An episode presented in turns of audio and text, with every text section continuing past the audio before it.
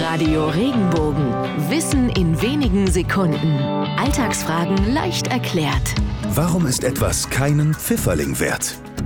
Er ist eine Delikatesse, der Pfifferling. Ob zu wild, als Suppe oder auf der Pizza. Kenner lieben sein Aroma, dazu soll er sehr gesund sein. Nur eines ist er nicht. Billig. Im Gegenteil, der Pfifferling gehört zu den teuersten Pilzsorten. Zumindest heutzutage. Früher war der Pfifferling dagegen weit verbreitet. Und was es oft gibt, ist eben nicht viel wert. Dies gilt als eine mögliche Erklärung dieser Redewendung. Eine weitere besagt, dass statt Pfifferling ursprünglich das Wort Pfifferle gemeint war. So sagte man hier im Südwesten zum 5-Pfennig-Stück.